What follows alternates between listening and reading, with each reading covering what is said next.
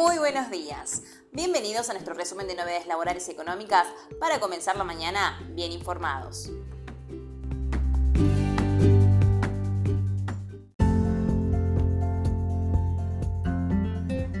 Corrigen un tope de ingresos y restituyen 900 asignaciones por hijo que cientos de miles de trabajadores en blanco perdieron en el último año.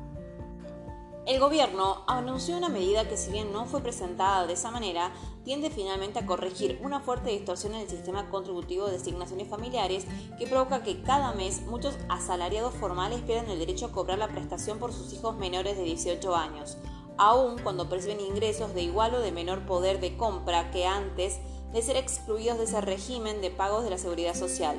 En los últimos meses, la distorsión cuyos efectos se fueron agravando le permitió al Estado concretar un significativo ajuste fiscal, en desmedro de los bolsillos de cientos de miles de empleados en blanco.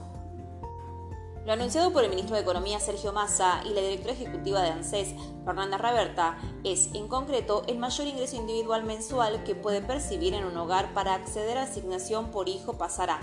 Desde marzo, de 158.366 pesos a 404.062 pesos. Así, la cifra será coincidente con un umbral que define qué asalariados están alcanzados por los impuestos a las ganancias.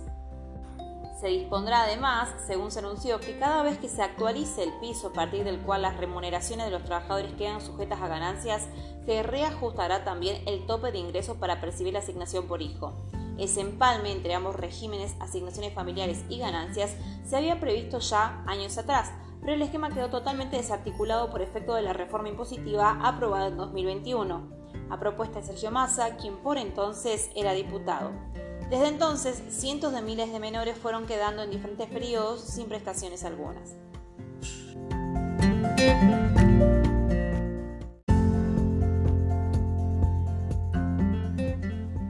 YPF y Acción aumentaron un 4% sus combustibles. ¿A cuánto está la nafta Super Premium y el diésel? La decisión se da en el marco del acuerdo alcanzado entre las petroleras y el gobierno nacional, por el cual los combustibles forman parte del programa de precios justos y pueden aumentar por mes con un tope del 4%. En marzo, ese techo es del 3,8%. YPF ajustó el precio de sus combustibles un 4% promedio. Este ajuste se da en el marco de los compromisos asumidos que son de público conocimiento, contribuye a compensar la variación del tipo de cambio fiscal, los mayores costos logísticos y de operación y el aumento del precio de los biocombustibles, indicó la petrolera de capitales estatales en un comunicado. La empresa había aplicado en diciembre el primer incremento en el marco de este entendimiento y en enero primero fue Shell la que encabezó la suba y luego le siguieron YPF y el resto de las empresas petroleras.